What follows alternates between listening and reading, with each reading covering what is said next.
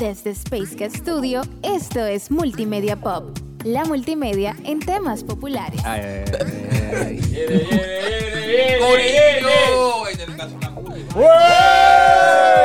La multimedia en temas Señores, ¿qué lo que, populares. qué lo que, qué lo que? Multimedia Pop, capítulo especial. Hoy tenemos, tenemos, tenemos un plato súper fuerte.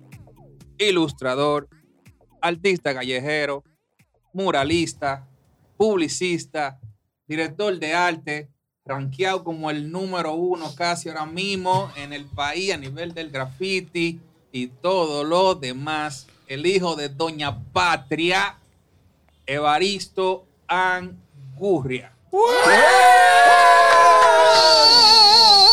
De, los, de los Alcarrizos a Los Ángeles. Tenía que decir eso. From LA to LA. Eh. Mierda, gracias por la invitación. Lo de grafitero, contale. Me encantaría, pero no me ganó los rangos todavía. No, no he tirado un tag en No, mi vida. si, no te lo dan es por negligencia. Bueno, pero de verdad, gracias por la invitación y conta, qué bueno este corillo y, y amenizado también. La promoción. Que en todos lados que uno llegue, lo, Se invite- fue así. lo reciban así, con unos pastelitos, una picadera, No, y buena onda. es. Y, un- y lo- y la conversación previa aquí de, de temas de, en sentido general de, No, del entretenimiento. De, de eso se trata. Ese es el trata. tema, ese es el tema. No, Sí, la, gra- sí. la gracia primero a ti, que nos Claro. tiraste el mensaje en buena, en buena onda, tú sabes. Tú fuiste la primera persona que, que tiró así en bacanería. Ey, está duro eso. Y nosotros nos sentimos súper contentos. Y Claro nuestro primer Invitado. invitado Sí. eh, en nuestro podcast. Ya el primero. El Ya primero. Esperemos, esperemos que dé mucho, pero Ahora el desgraciado no nos presentó a nosotros. No, pues eso no importa. Estamos emocionados. Estamos, estamos acá Estamos espérate, emocionados, el intro es de él, pero Tato, Tato. Mira, dam- dame cámara, dame cámara. Dame cámara dame. Ahora la va girando. Werner Olmos. Olmos. ¿Qué te importa a ti mi opinión? Si usted es una verdadera pintora, no podrá vivir sin dejar de pintar. Pintarás hasta que te mueras. Walkie Abreu. es mi pintura. En mi muro. Es el muro del pueblo, imbécil. En el 2002 encontramos a Julie Taymor dirigiendo la película Frida, protagonizada eh, por Salma Hayek. También estaba ahí Alfred Molina, Edward Norton. Teníamos también a, creo que Geoffrey Rush y demás. Frida Kahlo, una pintora, eh, artista de la expresión, eh, en ese momento esposa, amante, no sé, de Diego de Rivera, muralista también. Y se nos presenta la historia de lo que es eh, la pintura, el muralismo y el expresionismo en Latinoamérica. Y por eso este, tenemos aquí a este invitado que yo creo que es el experto que nos va a guiar a través de esta conversación donde nosotros de manera bueno, yo de manera empírica yo puedo hablar de datos teóricos, pero aquí los ilustradores, pintores son Walkie, Werner, Mario y obviamente Evaristo, que son los que van a hablar acerca de el street art, el muralismo, eh, la manera de las expresiones pictóricas, que me gustaría de verdad que en algún momento de la historia en República Dominicana se respetara el arte callejero desde el tipo de expresión artística real que tenemos en personas como las que me rodean en este momento. Así que, señores, el escenario es de ustedes. Ese fue Vladimir Columna. Vladimir Columna. Esa voz om- ombligofónica, Ah. bien, bien articulada, bien correcta. Sí, pero eh, eh, tú te imaginas 24 horas fingiendo esta voz. Diablo. Debe ser un troto, no, pero, pero No, bien, no, no, bien. O sea, no fue, no fue una crítica, fue bien. Ah, para adelante, para adelante, gracias. Eh, señores, aquí los que saben de esto son Mario, Evaristo, Werner, yo hoy No, soy arranque, que espectador. arranque, Mario. Yo lo que tengo una pregunta antes si tú lo vas va a decir algunas cosas de él. Eh, él no, Angurria. ¿De dónde viene? Angurria es un apodo. Me imagino. Sí, ese fue un, un nombre que, que me pusieron en la universidad en un viaje de fotografía en el año 97. Eh, aunque no parezca como mucho, y di ejemplos de cómo come en ese viaje. Eh, y el Evaristo vino después, porque en realidad no, mi nombre real no tiene nada que ver con Evaristo. Ey, tú tienes el nombre de uno de mis raperos favoritos de Puerto Rico, del, del underground. Ah, no, no jodas. Omar García. Ya lo sabes. Omar García es mi nombre. Ya oyeron. Eh, mi nombre real y el de la cédula. Mami odia ese. Dije, ¿cómo yo que busqué un nombre tan bonito y tú te pones eso y todo el mundo te conoce de esa manera? Pero ya. O sea, son de las cosas con las que tú tienes que cargar arriba como, como poteleche, que también es una anécdota bastante graciosa. Y de ahí para adelante, todo el mundo me conoce así. ¿Y quién soy yo para decir ahora? Dije, no, porque da- llámame de tal manera. Total. Ok. De, dele. Mira, más que. Vamos a decir, más, más que, que entrevista o, o querer saber un sinnúmero de, de información. O sea, hay hay un par de preguntas puntuales por ahí, ya lo habíamos conversado. Nosotros queremos que este episodio sea más como un conversatorio. Conversado. Sí, con, en este tema de- del, del arte urbano, arte callejero, que a la fecha de hoy, luego de quizás, podemos decir décadas, Sí. Sí. de, de- Sí. de lucha, es que estamos empezando a, a sentir eh, eh, respeto eh, o admiración por, no vamos a decir el 100%, pero por un grupo de, de artistas que, que han dado mucho trabajo y están dejando su huella. Eh, tomándote a ti como referencia número uno, ya que yo mismo que duré un tiempo metido full en el, en el graffiti, entiendo que el, no- el nombre tuyo es el que más mencionan eh, ahora mismo. Entonces yo quisiera empezar por querer saber tu opinión sobre esta evolución que ha tenido el arte callejero.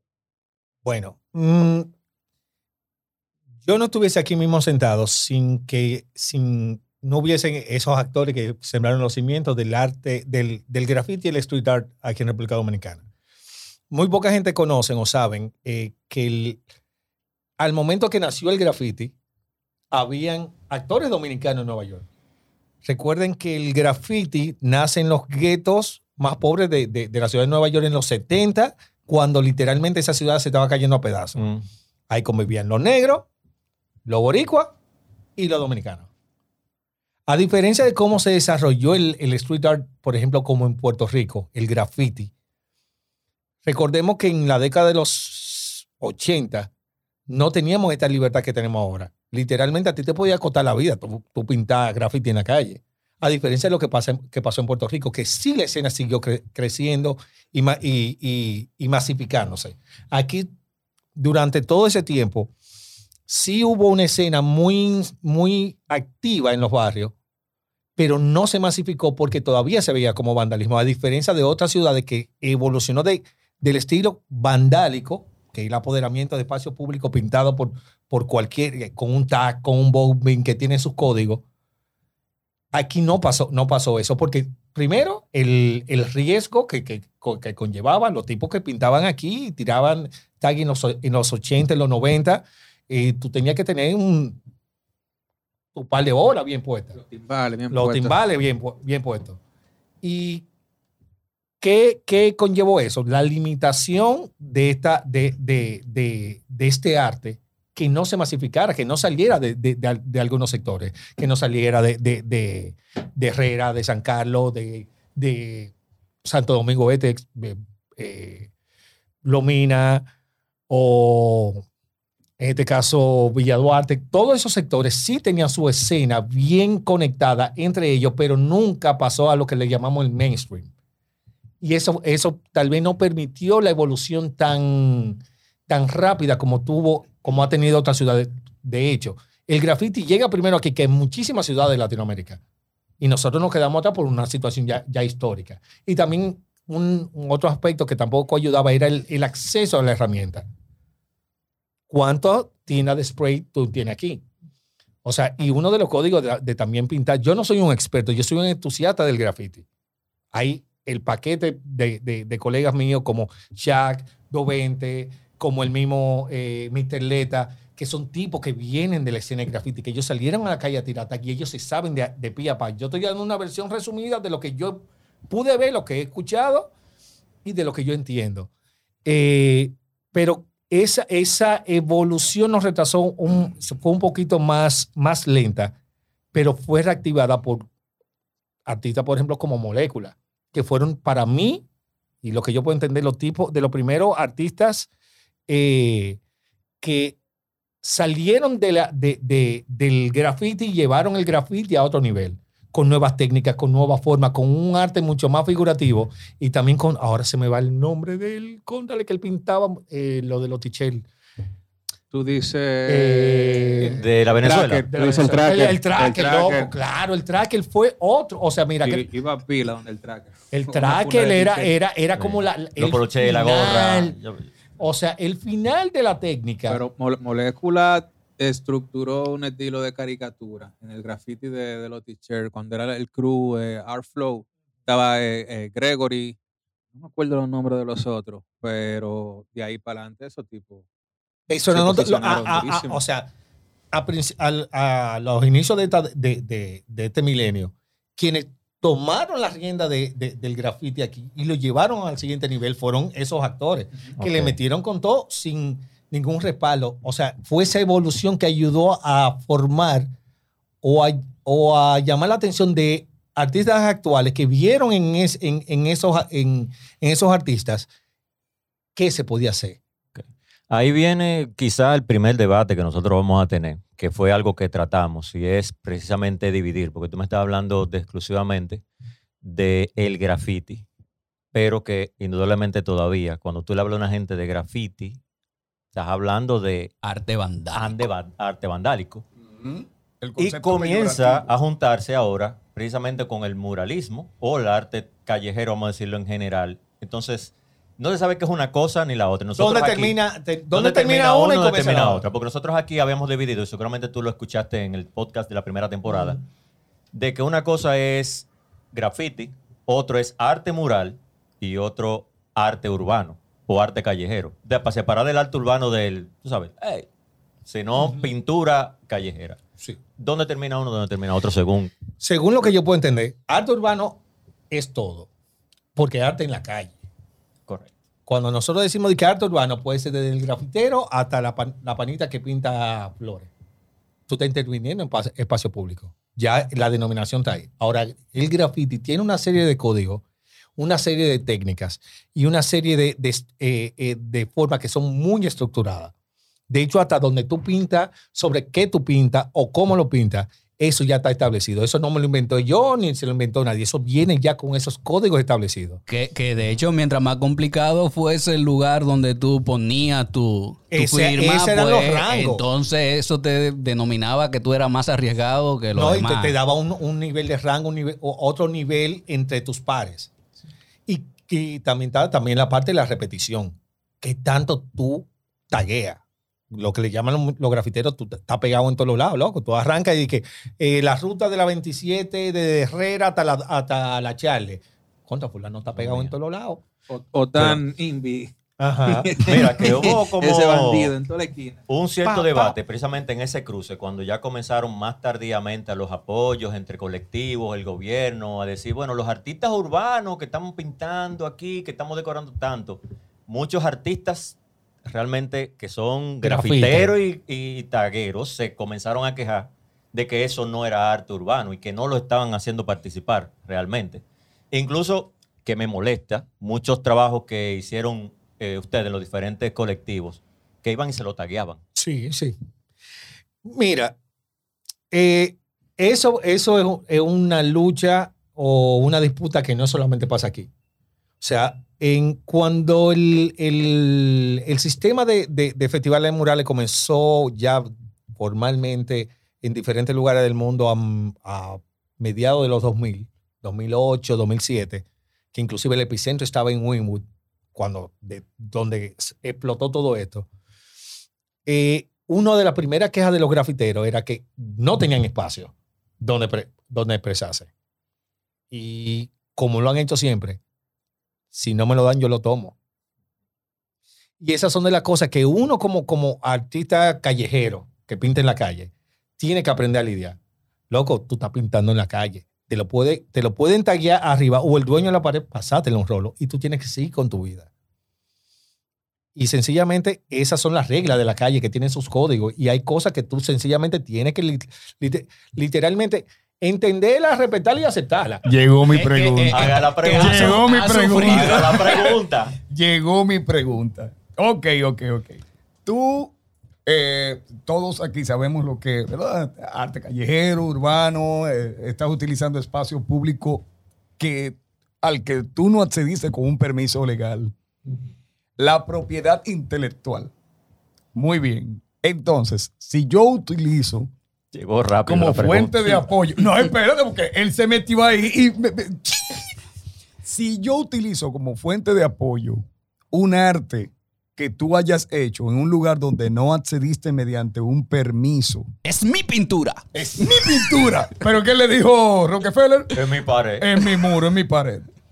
Entonces, aquí viene la situación. Vamos a suponer, yo ruedo un videoclip o me tomo una fotografía que con el paso del tiempo se convierte en algo sumamente famoso. O lo vendo. O lo vendo. ¿A dónde llega el concepto de propiedad intelectual, venta de derechos, reclamación, etcétera? Porque tú estás haciendo famosa mi pintura, pero a mí tú me das un chele. Totalmente de acuerdo. Mira, uno de, de lo- de- de los aspectos que nosotros tenemos de eficiencia en República Dominicana, eh, no al acceso a la información, sino de la búsqueda de la información. Tú como creador de cualquier contenido o pieza artística, tú tienes tu derecho de autor inviolable. Aunque tu firma no aparezca ahí, esa pieza es tuya original y si tú la compruebas que esa, pie- esa pieza la están utilizando de carácter comercial, tú puedes someter legalmente a esa persona y pedir una indemnización. De hecho, uno de los aspectos que, noso- que la plataforma que nosotros tenemos, Monumental RD, que es una especie de contratista de murales, nosotros ponemos en los murales un disclaimer, porque no hemos visto la necesidad de hacerlo, porque el movimiento de música urbana utiliza cualquier superficie pintada por los artistas que lo hicieron con sus recursos en muchísimos casos, en su manera. Entonces, sencillamente ahora ellos buscan una cámara, un par de bailarinas y ya tienen un set de un video musical, el cual ellos están monetizando en, en YouTube, lo contratan por ese video y entonces el que pintó atrás no recibe ningún tipo de beneficio. Entonces, en la onda, en la oficina de derecho de autor, hay acápites que protegen al creador de esa pieza ante cualquier tipo de, de- de uso comercial o indebido de tu pieza. Damas y caballeros. Sépanlo. Ajá, él- sépanlo. O sea, a ustedes los, los- los urbanos que se la están- creen que se la están comiendo y que se quieren ahorrar do- do- dos pesos y, y, y de que, ah, yo no sabía. Sí, pueden ser sometidos y, bu- y- y- eh, y literalmente tienen que indemnizar a ese artista o a los artistas para que ustedes entiendan. Murales que yo he hecho en, en- en diferentes lugares. A mí me han tirado de Discovery Channel, de National Geographic. Eh, me han tirado de, de HBO. Porque en un pietaje de una película va a salir un pedazo. Puede, puede salir, el, que al final puede que no salga o puede que salga. Ellos tienen que tener una autorización mía firmada para que esa pieza pueda salir en un, en un- en un material, material audiovisual. Pues entonces no se puede considerarte público. Tú estás oyendo. No, es Bueno, es público. público. Eh, no, no, es público. Porque el uso, el, no es lo mismo el uso que tú digas, ah, mira, me tomé una foto de mi, de mi, eh, para mi Instagram, que el uso comercial. Cuando ya hay un uso comercial, ya no es público. Porque tú te estás beneficiando de mi trabajo para lucrarte tú. Tú estás No, o sea, monetizando, tú lo, lo estás monetizando. Es como, ok, imagínate que alguien agarre ahora mismo y que, de hecho, que es lo que me, lo, lo- lo que me, me choca de los mismos artistas, que los artistas eh, urbanos, en este caso los los- los- los los raperos, que tan claros sobre el uso de su material como uso comercial sin su autorización y no hacen lo mismo a nosotros. Nadie puede subir un, o sea, inclusive sube un, un material en YouTube con una música que no, que, que- que no está autorizada. ¿Qué te va a hacer YouTube? ¿Te la tumba? Por las violaciones del derecho de autor. Y a ¿Y veces, qué pasa? ¿Y qué pasa entonces en este caso? Tú estás autorizando mi imagen para lucrarte sin una autorización previa. Para que hay Pero una, aquí hay una bola de gente pobre por desconocimiento. Claro, Bueno, por bueno. desconocimiento, tú puedes pedir indem- indemnización, indemnización. Nadie puede utilizar tu material sin tu autorización. Cuerno, te veo preocupado. Y tú puedes, Claro. no, tú puedes pedir, mira, No, tú puedes pedir, mira, también, ¿qué ah, no, pasa? mira, yo te autorizo, yo te autorizo, no me pagues, pero ya yo te autoricé. Ahora, ah, no, mira, yo necesito que tú me pagues tanto. Ah, eh, tú eso, no es- eso iba a decir O que, sea, que tú cuando puedes- hablamos como un release. Cuando hablamos de permiso, no necesariamente estamos hablando de que haya un costo. Puede haber diferentes tipos de acuerdos. Lo que es solicitar la autorización para poder distribuir el material gráfico que tú quieres utilizar. El uso de tu material que es de tu propiedad, nadie puede violentarlo sin tu autorización. Ya sea que tu autorización conlleve un pago o sencillamente el go, o, o tú decides que eh, ponme los créditos, dame la promoción o llámame a un proyecto más adelante. Tú llegas al acuerdo que tú quieras. Ahora, recordemos que esto es un debate, la, pero la pregunta no es para atacar, Ah, sino no, no, en eso no, para aclarar no. muchas Ah, cosas. no, no, no. Muy bien. No. Tú tienes un arte público, firmado, tienes un arte público en un espacio que se dieron, que no es tampoco, es el derecho del dueño. Mi Sí. pared, ¿verdad? Tu pared. Mi pared. Si ustedes pintan, y sí, pinten ahí que se ve bonito. Y hay otra persona que pide permiso al mismo dueño para otro material también de manera intelectual, o sea, que lo defiende su derecho de autor en esa pared que ya hizo otro. Bien. Graba, muy bien, no le paga derecho al que pintó, lo que sea, lo el que decoró. Pero, ¿dónde está el derecho entonces? Si ese dueño dice, ya yo no quiero esa pared y yo la borro. Es su derecho, es su espacio. Pero sin embargo, él no se puede El mismo lucrar. que le dio permiso al que fue a grabar el es su, video. es su par- Ajá. Le dio el permiso y, y cobró por eso. No. Le dio, vamos a poner, de hecho, nos pasó un caso bastante parecido con una agrupación que me voy a recibir el nombre, de un espacio ahí en la Roberto Pastoriza, casi frente a la casina, donde se dieron, eh, eh, iban a hacer como un food, un food truck park y no se dieron en ese momento, que de hecho teníamos muchos que no pintábamos juntos, y se dieron un espacio de una pared que estaba muy buena y bastante visible. Imagínate, Roberto Pastoriza casi con Churchill. Después que tú cruzas, ya entrando aquí al, al, al, después de- en, al Evaristo Morales. ¿Por qué no pintar? Cada quien fue con su material, pintó con sus latas, pintó, pintó con sus cosas muy bien. Y el, el pana no se dio el espacio, no dio que, que refresco, refrigerio, pero a nadie se le pagó. Ahora bien, ese sema- eh, meses después sale un video musical. Esa agrupación utilizando el set de todos los murales que nosotros hicimos. Yo fue de una, así que, eh, lo tiraron en un grupo que, estamos, que estábamos toditos, Willy, yo, Gaps, 220, Kilia, todo. ¡Ey! Loco, ¿vieron esta vaina? No joda. Pra. Yo conozco a, a- a una amiga de ese artista. Loco, mira esta vaina. Ah, no, que yo. Porque te digo, también está la desinformación, pero también está la desinformación conveniente.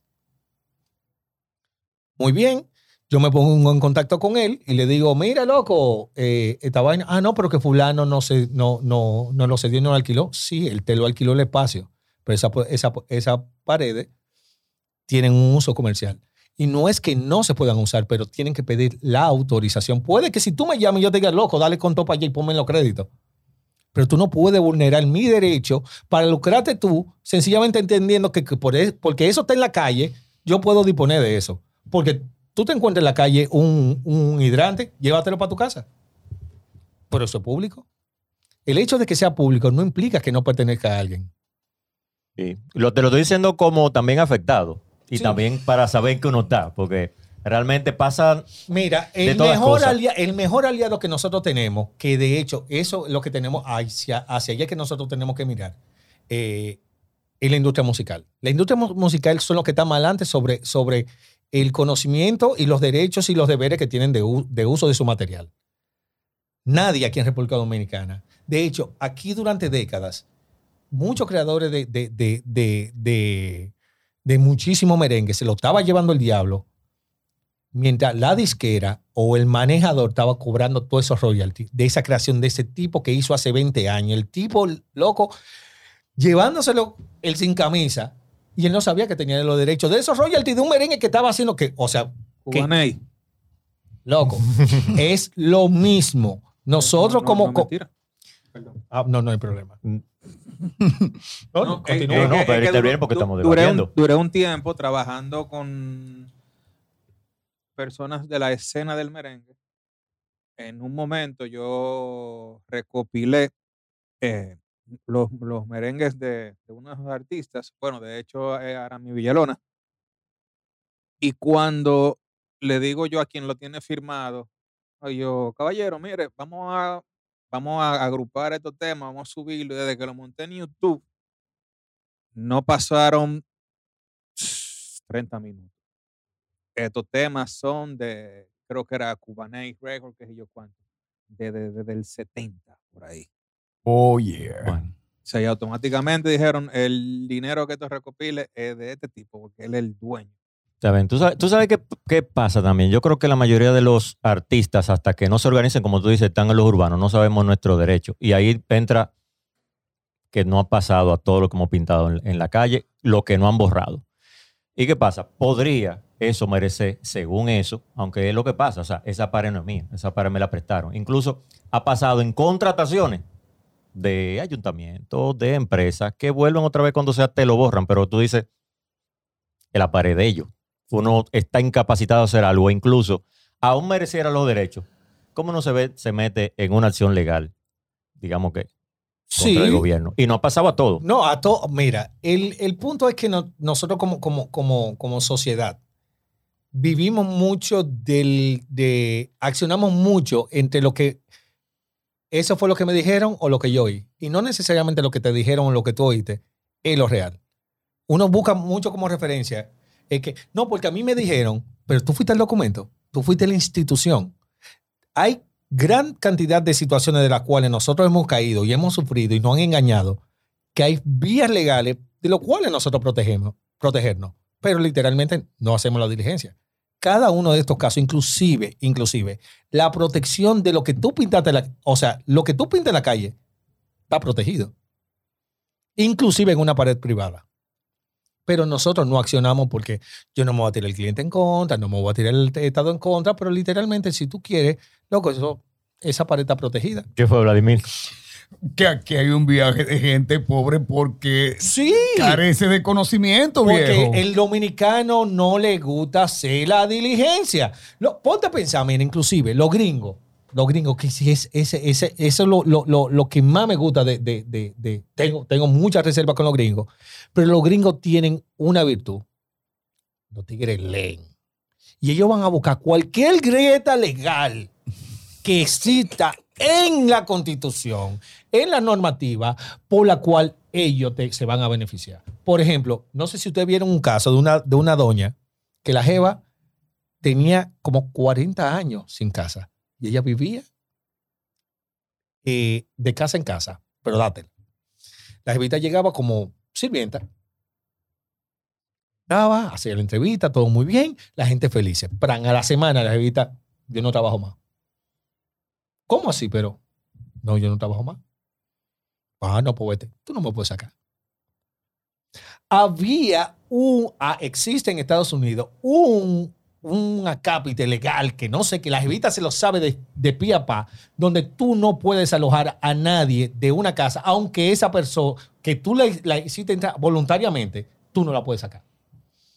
Tú no la puedes sacar. La jevita tenía 40 años en eso y literalmente ya se pasaba de litigio en litigio, litigio en litigio, 40 años en esa vaina.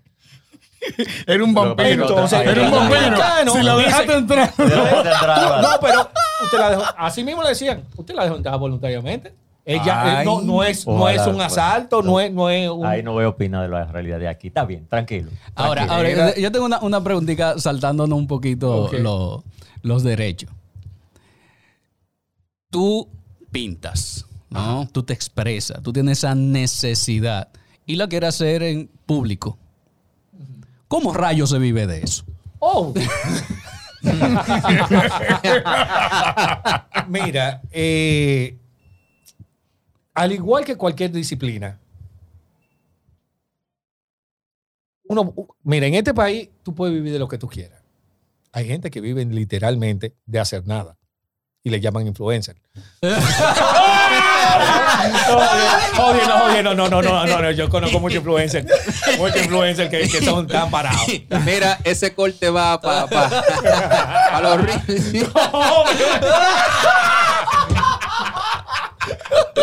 Mira, del arte, del arte como de cualquier di- disciplina tú puedes vivir. Lo que, lo que es, ¿qué es lo que tal vez a mí me, me- me ha ayudado? Porque yo no soy diferente a cualquiera, cualquier otro dominicano. Es el hecho de que del No, no es diferente. Estoy en HBO, pero no soy diferente. No, pero hay algo que me, que me ayudó a llevar, llegar ahí. Es el hecho de tomar, des- de tratar de desmitificar tu disciplina. Al artista o al creador, el, el que eh, pertenece a las disciplinas creativas, para, para poderlo abarcar mucho más amplio y no eh, concentrarnos en artistas, le encanta tener este misticismo del trabajo que hace. De que el trabajo que yo hace, no- no- eh, eso no tiene precio. Es una vaina que viene tan de mí, tan de la cosa. Y eso es cotorra. Cotorra del diablo. ¿Por qué? Porque el valor del trabajo que tú haces tiene un número. Claro y pelado. El costo de tú estar aquí sentado con el costo de este equipo, con la depreciación que tiene, con el sueldo que te pagaron en tu último proyecto, es lo que equivale a tu hora de trabajo. Entonces, por ejemplo, una, uno de los aspectos que mi aporte en la escena no ha sido de que, que yo soy el que mejor pinta, ni mucho menos, ni siquiera cerca. Hay tigres que son 10 mil veces más duros que yo. Ahora, yo sí le he enseñado a mi colega a cobrar y a poner números claros y de a dónde que vienen. Porque el gran problema que nosotros tenemos con la disciplina creativa es de eh, enseñarle en- a un- una sociedad que el, del valor del trabajo que tiene el tuyo. Pero el valor es subjetivo, pero el costo, No. eso es número claro y pelado. Ahí viene el otro tema. Entonces, si tú no tienes claro el costo que sale, que te sale a ti, tú ir de un lugar a otro y realizar ese trabajo, ¿cómo diablo tú puedes presupuestarlo? ¿Cómo Sí. diablo tú le pones un, pre- un pre- precio? Ahí viene el otro tema. Bueno, no Eh, quiero no, no, meterme pero, en mi ah, realidad. pero, pero para allá, para, terminar, sí se puede vivir, se vive del arte. Lo que pasa es que nosotros no nos, gu- no, nos gusta estar estructurado. Queremos dejarlo como siempre al aire y, y quitarte el, el- ese mojo de arriba de que el artista es indisciplinado, que el artista solamente trabaja cuando está inspirado, cotorra del diablo. La factura no está esperando que, tú- que, que tú estés inspirado para... Ah, mira, le llegó su inspiración, entonces mira, llegaron la factura, cotorra del diablo. Y si tú no creas un hábito de- del proceso que tú haces, tú vas a caer en el mismo loop de siempre. De cobrar un proyecto para tener que pagar lo otro. Y va a estar enganche de reenganche. Claro, yo no puedo, eh, en este caso, mm, masificar o generalizar todo, pero hay unos aspectos bastante común que tenemos todos los, los que estamos en la dis- disciplina creativa. Porque yo era así mimito. Sí, pero también me refería a una parte, eh, o sea, yo sé que casi nunca un artista se dedica a una sola cosa, pero tú quieres que te llamen muralista. Esa es tu pasión, es lo que tú quieres hacer. Mi pregunta iba, ¿se puede vivir solo del arte callejero o tú tienes que incurrir en otra disciplina del arte, como diseño, como publicidad, Yo- como pintura, como escultura? No necesariamente. Yo tengo, por ejemplo, tres amigos. 220 vive solamente de hacer murales. Shaq también por igual. Kilia también. O sea, yo tengo varios artistas cercanos que solamente viven de eso. Y por ejemplo, ahora mismo, 220 está en Puerto Rico por un mes trabajando comisiones. Y de ahí nos vamos a juntar en, en Massachusetts, en un festival. Y él estuvo conmigo tanto en Austin como en Nueva York pintando. Y él vive solamente de eso. Y vive bien. El punto es que, ¿cuáles son los pasos que tú tienes que llegar para poder vivir de, lo que tú haces? Y hay cosas que tú literalmente tienes que sacrificar y también saber hasta dónde tú, tú te arropas. Porque si bien es cierto, uno quiere vivir cómodo de lo que uno hace, hay veces que uno las expectativas son tan altas que literalmente tú tienes que incurrir en otro tipo de trabajo para poder cubrir esa expectativa que tú tienes. Porque si lo que tú quieres un carro del año y tú lo que estás facturando son 60 mil pesos mensuales por mural, tú vas a tener que buscar como dos o tres más vainas que te Mm. puedan compensar eso. Y entonces es como un equilibrio y, y obviamente entender que esto es un proceso. Ahí viene el otro tema. El otro tema. Que yo no Pero- quería que sonara como que es Pero un grito, pero realmente yo tengo que tratarlo contigo porque yo sé que tú lo conoces. Parte tú has hablado de eso, y cuando hablaste de no conocer los derechos ni saber también cómo cobrar. Y lo debatíamos aquí. Lo tengo que tratar Dale. como enseñanza, porque hablamos de los estudiantes que tenemos nosotros, que nos saltan con, profesor, ¿cuánto yo tengo que cobrar con esa ilustración? ¿Cinco mil pesos usted cree? Yo digo, no, está muy ching. Ma, ay, entonces el cliente dice que no, que te diga que no. Y te lo digo por el caso de los murales, porque estamos en la época del mural. No le voy a decir con tanto con mi experiencia, pero tú sabes que hay muchos, y no sé si tú lo hiciste, no cobrando nada, o cobrando poco, o aceptando pocos pagos. Por lo cual yo tuve que hacer Quítate. quitarme, porque ya era una cosa insostenible. Y lo voy a decir nombre abiertamente, abiertamente como le pusimos a un grupo de nosotros, que existía de paso a paso los daña mercado. Ujú. Los daña mercado. Pasó con la ilustración, que en el tiempo que yo estaba en la universidad éramos pocos los que estábamos estudiando ilustración. En ese tiempo estaba Henry C., ya Gerald Lely había salido.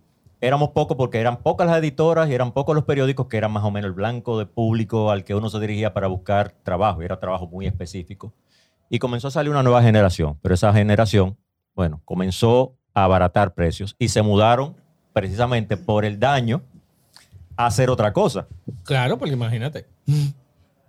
Ahí es tu opinión, pero para mí hay muchos que se mudaron por no encontrar sitios al muralismo. Y ahora encontramos mucha gente que dice, soy muralista o soy artista urbano, y que yo sé que están cobrando chilata, quitándole trabajo, porque por supuesto, un cliente que te vaya a decir, que me ha pasado, dame un presupuesto, le mando el presupuesto, bye bye Charlie. Ah, hay otro chamaquito ahí que está subiendo, que le dan 10 mil pesos, que le dan 20 mil pesos y lo aceptan. Eso ha tenido que uno, por supuesto, decir, bueno, mejor no lo hago hasta que aparezca alguien que, que lo pague. Pero existe esa parte. Pero 10 mil por un mural. Hasta Sí. menos de ahí. Pero, Pero- a- pero a mí- viejo. yo hice un cuadro que era grande en un lienzo y a mí se me fueron como 8 mil pesos solo en material. Viejo. Y, y ahí qué pasa. todo. Yo no sé, tú me vas a decir en tu experiencia si ustedes tuvieron que hacer eso por cuestión de promoción. Y yo creo que algo, bueno, me lo han dicho. Yo prefiero hacerlo para promoción y le ponen su tag ahí de Instagram. Tal cosa. Y lamentable que son muchos muchachos, claro, están mitad y mitad. Muchos con mucho talento, con mucha habilidad. Y otros que vaya. Bueno, pero también hay una cuota. Mira, pero si, Hay si- una- si hay te una- sirve de consuelo, perdón, Walky. En el 2009 o, o 7, yo creo que yo no me, hab- no me había ido a Madrid. El Daviel Ah, sí. y yo y dos colegas más, cuando estábamos empezando El moreno con más flow de este país. cuando estábamos empezando eh, More Studio, nosotros pintamos Marihuana como 15 murales. Y yo los que cobré fueron 100 mil pesos, loco. O sea, menos, menos de mil pesos por mural. Microfonazo. Y era de a pasadía. Ah, pasa de ahí. Te, ah, me, Y te teníamos damos que pagar la comida. comida. No, había que comprársela. Ay, qué es Y al esto. final era de que, mira, eso, eso, eso es lo tuyo, eso es lo tuyo, eso es lo tuyo. O sea que tú trabajaste para estar cansado. Algo así. Pero, Pero, eso- entonces, eso- pero pero es que también, también hay una parte, hay una parte que es de cuota. El artista tiene que pagar su cuota. su cuota de, de- En de- algún de- momento. Todo, óyete, la cuota de inexperiencia todo ser humano la tiene que pagar. Aunque sea para saber lo que no quiere. Ya tú sabes. el- tú dices de Ya que él sabe. 15 minutos. Mira eso. Eso es David y yo. Ya, imagínate. 15 murales por 10 mil pesos. Tú dices, ok, tú ves, este modelo no me funciona. Pero eh, continuando con lo, que tú me, con, con lo que tú me planteaste, mira, eh, es difícil eh, establecer cuál es el proceso correcto para uno cobrar o no cobrar, que fulano lo hace más barato. Porque ese mismo problema pasa en todos los lados según lo que yo he podido entender con plataformas que son más o menos parecidas a lo que nosotros hacemos, es la organización. ¿A qué me refiero a la organización? Yo voy a poner el ejemplo que inclusive lo he planteado en un par de ocasiones. La ley de cine. La ley de cine estableció claramente los parámetros de quién y por qué paga a X tipo de persona en un proyecto cinematográfico. Que va desde hasta. Desde tú como director novato, este es el rango de precio. O tú que tienes cuatro películas, cinco películas, ¿cuál es el rango de precio? La oferta no viene a la baja. ¿Qué es lo que pasa en los sectores informales? El mejor ejemplo, los supermercados. Supermercados, tanto fulano de tal, fulano de tal, fulano de tal, ellos tienen un rango de ganancia. Pero ellos están claros que menos de ahí no puede ser. Y ni lo va a hacer ni el Nacional, ni el Bravo, ni este. Te lo van a poner, este es el precio. Pero sin embargo, cuando tú compras en la calle, te dicen, cuesta tanto. El otro para poder vender te lo pone a la mitad y el otro te lo pone a la mitad de eso. Porque lo que quieren es vender. Entonces siempre la oferta en la informalidad va hacia la baja. Que ese es el problema que nosotros como, como, como gremio, como, como grupo tenemos. Que la informalidad no nos permite ver hacia dónde estamos construyendo y estamos viendo solamente la necesidad del día a día o de sencillamente conseguirlo. Ahora, el siguiente punto, que eso me hizo Internet Pote, el que te, el que te llama a ti y se va con un trabajo de un novato por 10 mil pesos, ese no es tu cliente. Y uno tiene que hacer la paz con eso. Ya hay de ahí para adelante. Sí. Tú estás claro. Si una persona está relacionando el trabajo tuyo y se va por precio, ese no, ese no es el cliente que tú quieres. Porque otro aprendizaje que te da la vida. La persona que te va a contratar y te va a pagar. Tú dices, mira, eh, quiero tal cosa, presupuéstame. Y tú le mandas el presupuesto. Y te dice, no, que mire, y te grita mucho por el precio. Déjalo así mismo. Porque si el tipo te llama después para atrás y te dice, mira, te lo voy a pagar, corre más rápido.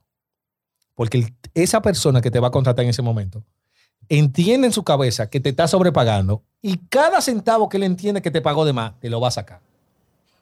Sí. No, porque es que vienen preguntas. Y las preguntas donde uno mide a la gente, por general, no sé si te pasa a ti, es cuando me dicen, dame precio, dame un presupuesto. Ok, ¿qué tipo de comprobante tú quieres? Ya ahí yo mido qué tipo de cliente es.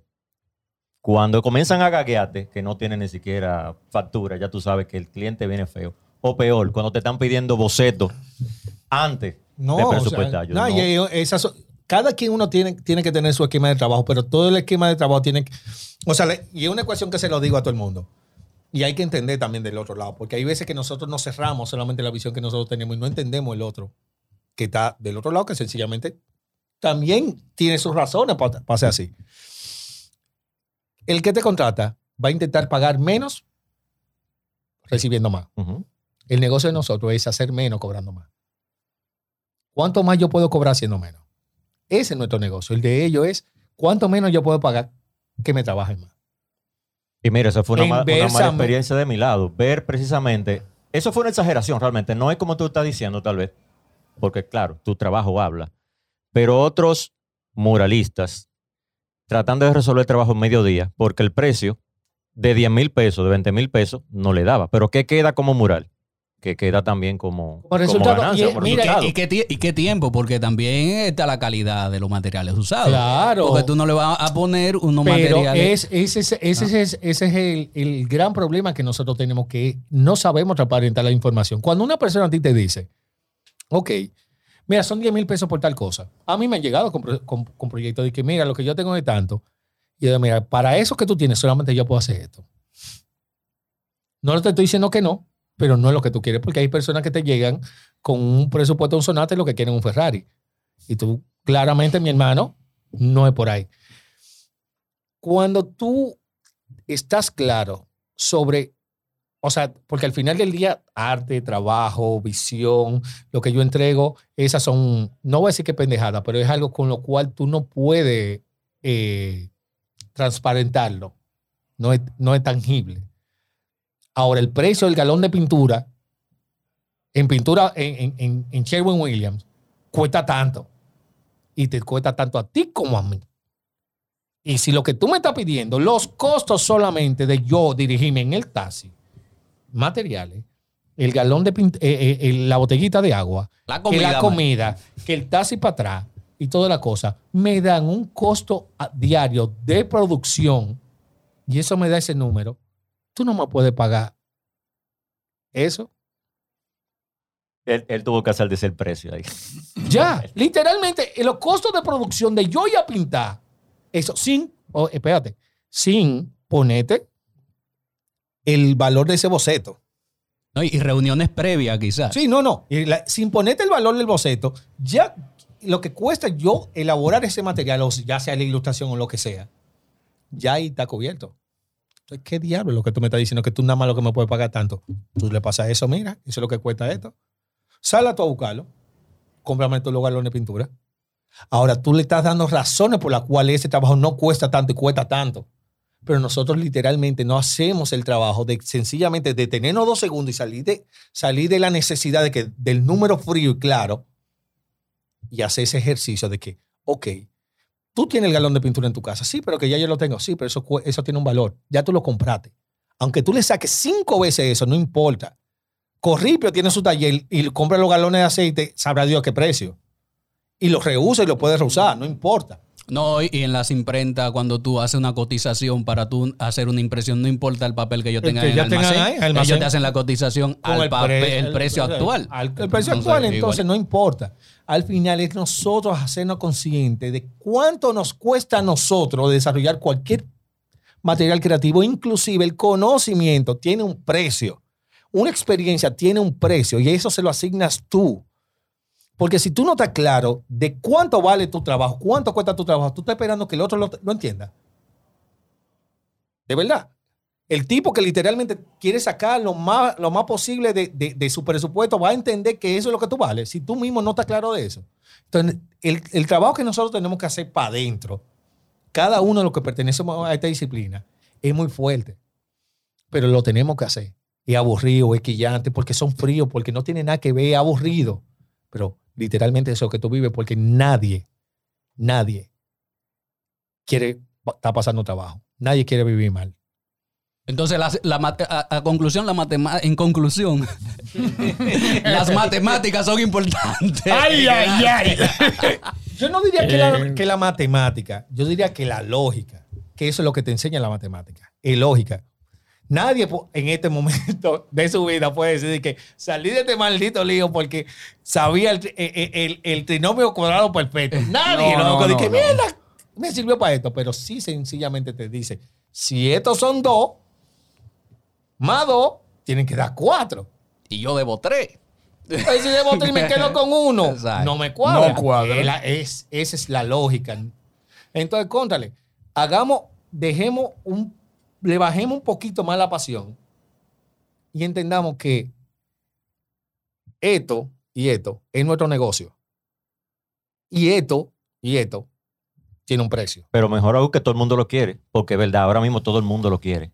Claro. Que no todo el mundo quiere pagar, es verdad, pero todo el mundo quiere un mural, todo el mundo quiere una pared, todo el mundo quiere... Pero que hay diferentes rangos. Ese, ese es el punto, porque lo, no todo el mundo puede cobrar un, un mural en 8 mil dólares.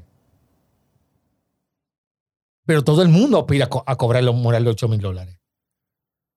Pero para tú cobrar el mural de 8 mil dólares, tienen que cobrar, comenzar por el mural de 10 mil pesos. Y tú ves cuál es el proceso, cómo tú te vas rankeando, cómo tú vas logrando diferentes cosas para llegar de 8. Porque ese es, el, ese es el asunto. Si le decimos a los chamaquitos ahora que están subiendo que tu trabajo vale más que eso, entonces tú te vas a quedar sin mano de obra en el mercado que pueda suplir muchísimas necesidades de, de, de, de, de, un sector que no puede pagar más que eso. Pero entonces ahora, lo que es, es- ese, ese talento incipiente, joven, sí tiene que comenzar a entender de a dónde que vienen los números. Porque los números no pueden salir de, de un momento de iluminación que me llegó a las 3 de la mañana y dije, ah, me soñé con el 2. Eso me da el, el 0-2 con tanto y ya. O de que no tengo el otro día de que prepasaje. y me ofrecieron Ajá, y entonces loco. que solamente, ah, lo del pasaje, bueno, si me dan 500 pesos lo hago. Entonces, eh, son, son reglas que tú tienes que tener eh, estrictas, porque si no, cualquier cosa puede ser lo que te paguen. No, y ser consciente de que son etapas.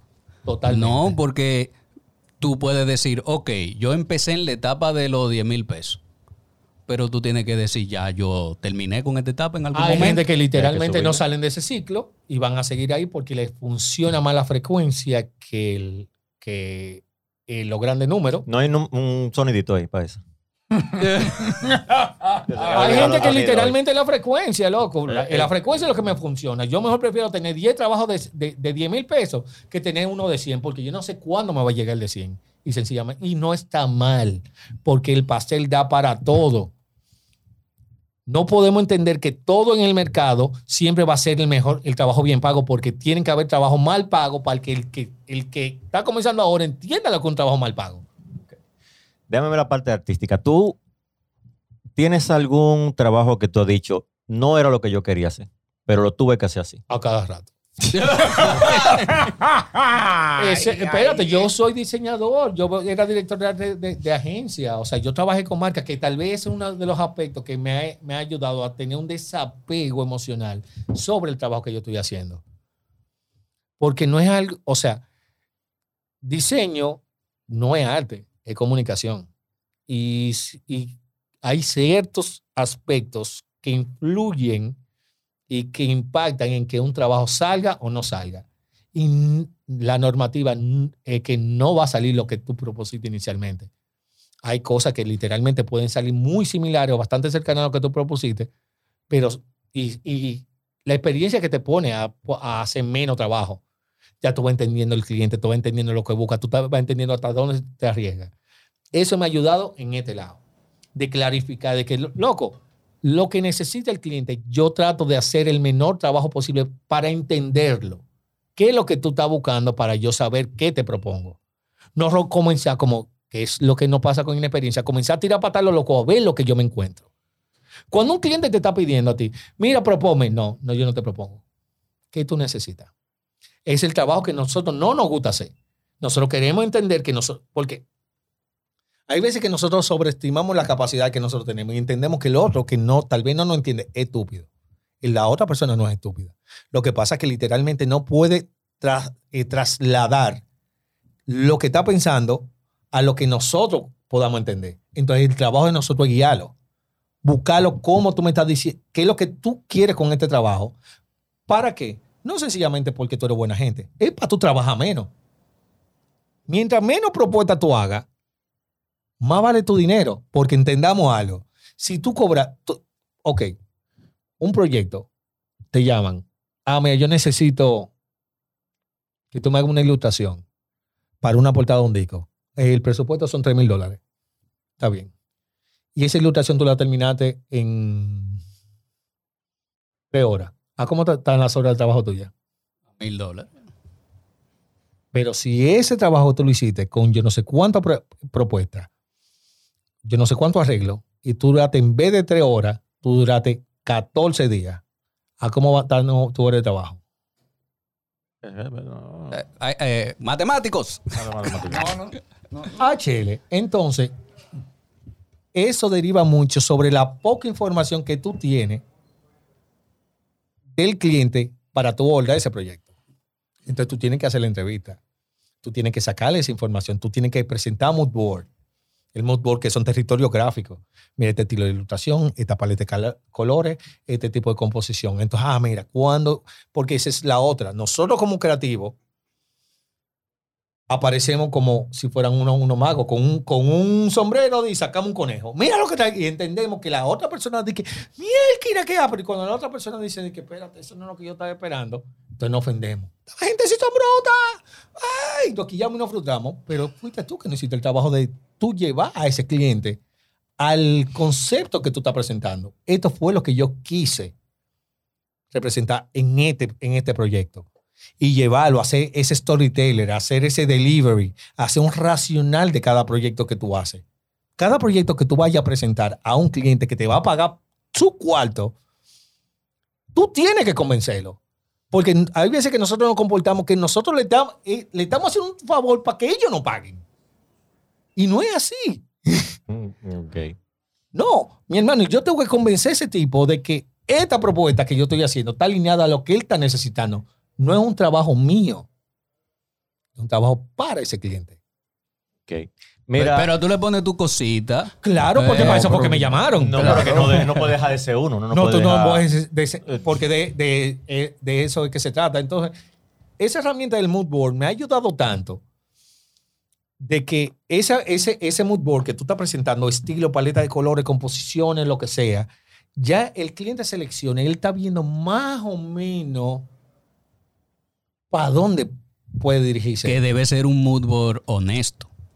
Claro. Porque pongamos que yo no domine el realismo y que yo lleve no un mood board realista. Y entonces yo le salga con los pitufos. Claro, porque, no, porque el mood board es del territorio que, que, tú, que tú puedes. Yo conozco un panita que él siempre presenta los trabajos que se lleva de los otros amigos. Préstame prestado. Tiene una colección de trabajo ajeno. ¿Qué? Que eso es lo que él presenta. Yo lo conozco. Sí.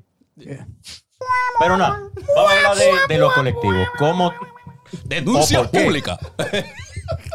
tú quedaste con este Dream Team? O sea, es un Dream Team lo que ustedes tienen. Los colectivos. ¿Por qué? No, yo, eh, más o menos tú fuiste hablando. ¿Por qué tú, eh, o sea, tú trabajas con ¿O cómo? tu gente? O sea, Taquilia, Poteleche, 220. No vamos a decirle grupos, pero colectivos. Que yo veo que hay muchos o unos cuantos colectivos que se han ido organizando, en. Santo Domingo principalmente. Y pues, ¿cuál es tu relación con ellos? ¿Por qué caíste en ese, digamos que colectivo?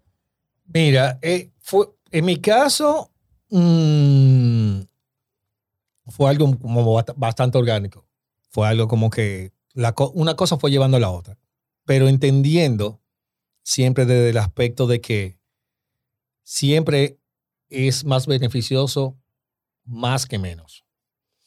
El que tiene una visión muy uni- unipersonal en el arte y de su visión suele tropezar mucho y el aprendizaje es más lento y la evolución es más lenta.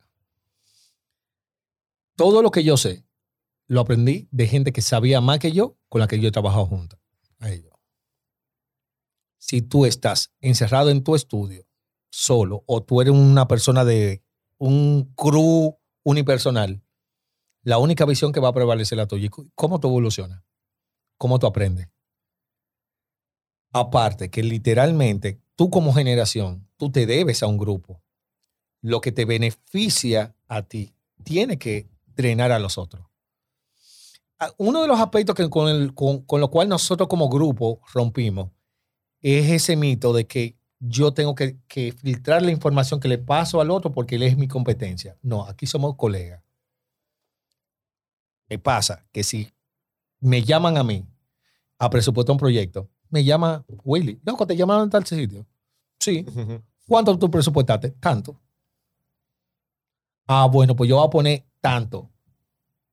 Y llamaron a 220. Mira, ah, mira, lo vamos a poner en este rango. Porque al final del día, si escogen a uno de los tres, no va a ser por precio, sino por estilo.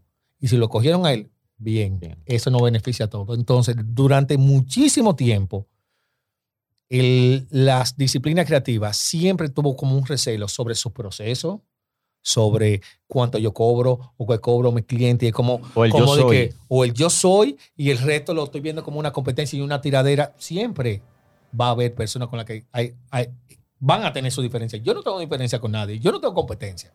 Yo tengo colegas. Hay gente que son mucho más afables, hay otras personas que tienen su diferencia conmigo, yo no con ellos. Pero eso habla más de ellos que de, lo, que, que de mí. Porque de donde viene su diferencia que tú dices de qué. Porque a mí me están llamando. ¿Es cierto? Ahora tú te has puesto a pensar, ¿por qué a mí me están llamando? Y no sencillamente quillate porque sea a mí que me están llamando. Es el aprendizaje, la poca capacidad que tienen algunas personas de aprender viendo al otro y entendiendo que la crítica de potricar con el trabajo del otro que lo va a hacer crecer y no, y no necesariamente es así. Y eso es lo que nosotros como grupo, que no somos un grupo, somos panas, que nos ayudamos entre nosotros. Me llegan proyectos a mí, no puedo hacerlo loco, llámate a fulano de tal. Como cuando yo comencé a pintar murales, loco, yo no puedo meter mano, tengo mucho- llámate a Angurria. Y me pasó, entonces ya eso es algo que yo estoy aprendiendo. Yo hay un tipo que está rompiendo más que yo y me enseña que, loco, tú no te lo tienes que ganar todo. Y pues, si tú no te lo vas a ganar todo, dáselo al pana que tú sabes que va, a- que, está- que va a romper o que está subiendo. Ya, pues tú no le nada. Esto es pensar más en una comunidad. Es pensar que lo que me beneficia a mí ahora le beneficia al otro. Porque si yo quiero acaparar todo el trabajo, cuando ya yo noté, ¿dónde se quedó eso? Se muere el mercado. Y eso, por eso hemos visto, y creo que aquí hemos, hemos- que hemos vivido varias generaciones, hemos visto que han estado en su prime y se guardaron todo y así mismo cuando desapareció su prime, desaparecieron ellos. No tienen un legado, no tienen eh, eh, pupilo, no tienen alguien que heredó. Desaparecieron con ellos por el fucking maldito recelo de que soy yo. No, mi hermano, tú tienes dos manos y tus capacidades nada más están aquí. Si tú eso no lo tiras para los lados, entonces ¿cómo crece? Entonces, Bien. vamos a ver. Entonces, unión, información, estudio. Eh, el mundo de- del street art no es solamente saber dominar eh, el aerógrafo y la pintura. También eh, estamos entendiendo que esta gente tiene que hacer un presupuesto. El artistismo es bonito, pero Y- hay que hacer un presupuesto, y hay que te- tener información del cliente y encima de eso, lean, señores. Le- Lean lo de derecho al cliente y, que, propiedad No, intelectual. o sea, tu negocio, o sea, tu negocio no es pintar. Entiendan eso. Tu negocio no es pintar. Cójanlo ahí. Pintar. Tu negocio es cobrar por, lo, por pintar. Ese es tu negocio. Entonces, si tú no sabes cómo cobrar, pues tú no tienes un negocio. Entonces, entender de que literalmente, si esta es tu disciplina con la que tú quieres vivir, estudia, fórmate. No es que tú vas a coger una maestría en finanzas ahora mismo, pero busca información de cómo tú estructurar de tu pasión una estructura de negocio que sea sostenible. Porque de lo contrario, siempre va a estar en la fucking frustración de que trabajo durísimo, pero se lo dan a aquel. Pero a mí, porque eso, entonces vienen las clásicas, coño, que eso es lo que yo más odio, Dios mío. No, porque esto es por carita, que no, que lo tiene un grupito acaparado. Y nota el aprendizaje. Mira, te lo voy a poner claro. Cuando yo, o sea, yo era director de arte, loco, una agencia premium, paraísima, ganando buen dinero. Al momento que yo comencé a pintar, yo comencé a pintar paredes a los 36 años. No fue de que algo de que yo eso no estaba ni siquiera en las cinco cosas que yo nunca haría. Y yo arranqué. Claro, ya yo tenía una base económica con la cual me permitía que no tenía que esforzar, eh, eh, eh, volverme loco por lo que me pagaran sencillamente como un joven. Muy bien. Que no todo el mundo tiene esa posición y hay, que ponerlo claro. No puedo, no puedo juzgar por mi condición. Ahora bien, algo que yo aprendí sobre la disciplina del trabajo, lo vi con Pote trabajando juntos. Pote era director creativo del equipo presidente en Jonas Rubicon. Yo era director de arte de otro equipo. Yo me levantaba en la mañana, a las 7 de la mañana, y Pote ya tenía un post en Instagram.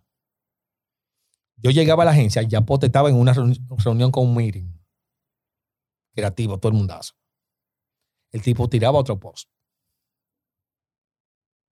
Una vaina ilustrada de él. El tipo salía despeinado el día entero de, de- de reuniones, trabajando, que, que cliente, que creatividad y toda la vaina. A las 6 de la tarde ese tipo me decía de que, mira, eh, ¿qué tú vas hoy en la noche? Yo, nada, a mí yo voy a tocar en tal sitio. Voy a poner uno, uno, uno disco en Camden. Ah, pues está bien, allá bajamos para Camden y toda la cosa. Y ya en Camden, loco, ¿qué tú vas a hacer mañana en la tarde? Nada, loco, vamos a ir a pintar allí. Ahí estaba, loco, la disciplina del trabajo.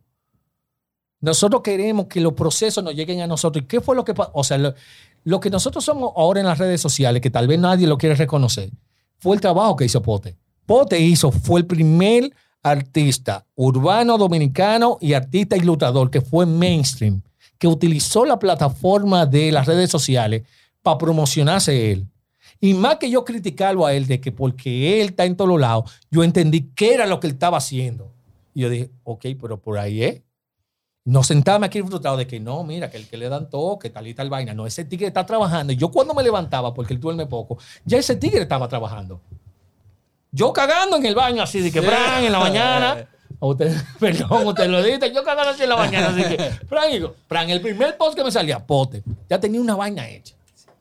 Entonces eso, aprendan, vean, la- saquen, saquen la cabeza de aquí abajo, que sencillamente lo que ustedes saben, vean a su alrededor, vean los procesos de lo que hacen, y más que aquí ya hacen, porque el otro le está yendo bien, eh, busquen ¿por qué ese tigre le está yendo bien? ¿Qué está haciendo?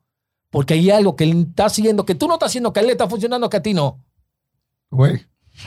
Anguria, una última pregunta. perdón, bueno, de mi parte, de mi parte, porque no sé cómo vamos con el tiempo. Creo que no me he entendido un Coño, poquito. estamos inspirados. Eh, la ¿Dónde, aparte de las redes sociales, que ya sabemos que Angurria, búsquenlo por ahí, suscríbanse, síganlo, eh, ha llegado tu trabajo? No, lugares. Yo he hecho mural en tal, yo he trabajado para tal gente, ya hemos mencionado algunos así, pero lo que más rápido te lleguen y lo que los muchachos que, que nos están viendo puedan llegar a ver lo que tú has hecho. Bueno, gracias a Dios, eh, tengo murales, ay, perdón, tengo murales en, en Puerto Rico, en, en varias ciudades, tanto en San Juan como Humacao, Yauco y Boquerón. Tengo en Estados Unidos, en Miami, mm, Lynn, Lower, Western, Los Ángeles y Austin. En Los Ángeles tuve la oportunidad de pintar en el estudio de Eva Duvernay, que eso fue un picoteo como de que bárbaro. y eso me llevó a, bueno, en, en otros países que tengo es en Colombia, Lima y Ecuador. El viejo continente pinté algo ahí en Barcelona, pero fue algo más moon lettering. Y proyectos con los que trabajo como ilustrador o diseñador gráfico son, por ejemplo, como para HBO. eh, trabajé un proyecto con Eva Duvernay de una película de, ¿cómo se llama? Eh, contra, no sé, que es la de Rosario Dawson. ¿Cuál de Eh, ellas? eh, no, que es una serie que es posapocalíptica.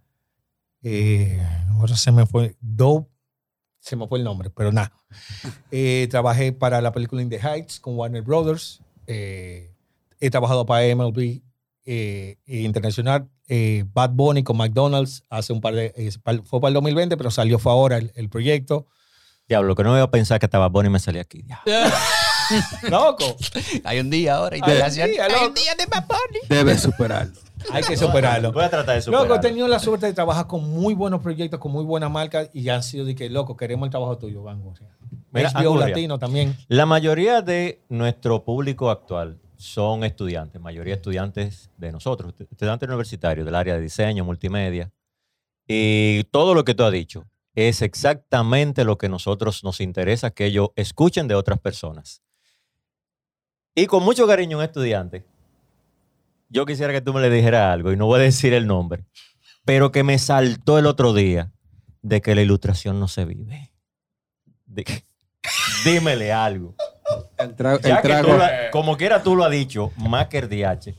Que de la ilustración no se vive. Ah, sí, sí. A mí en mi clase. no, en- en- El trago habló solo. ¿Qué te digo?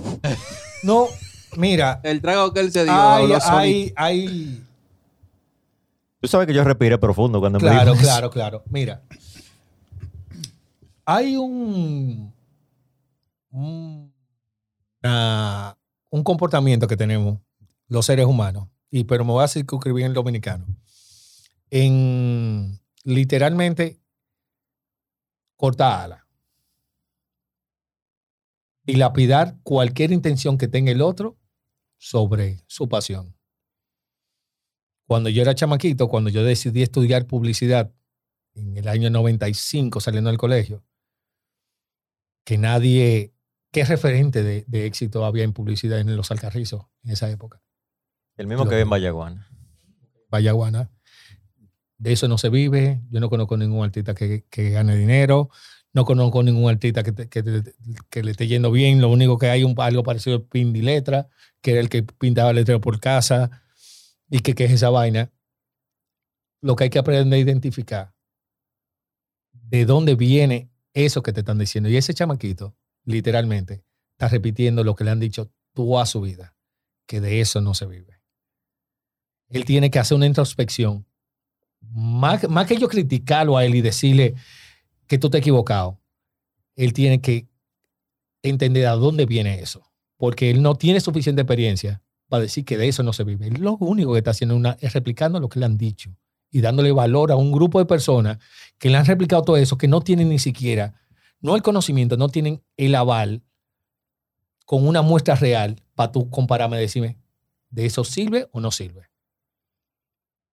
Yo no puedo decir que de la odontología no se vive. Yo no trabajo en eso. Ahora, nadie fuera del- de, las cuatro paredes donde yo estoy trabajando me puede decir a mí cómo que funciona el negocio donde ya yo tengo más de 20 años. Correctamente. Yo creo que ya le contestaron al estudiante, a los estudiantes y a toda la gente que cree que de algo que por referencias previas no ha visto el éxito, diciendo de eso no se vive. Porque ya ustedes oyeron, trabajos internacionales, trabajo con cadenas televisivas, trabajos con artistas. eh, yo creo que ya no hay que darle más abundancia de datos a nadie no, de no, lo no, que hay que hacer. ¿eh? Entonces, aprendimos que sí, ok, muralismo, street art y demás, pero ¿qué hay detrás?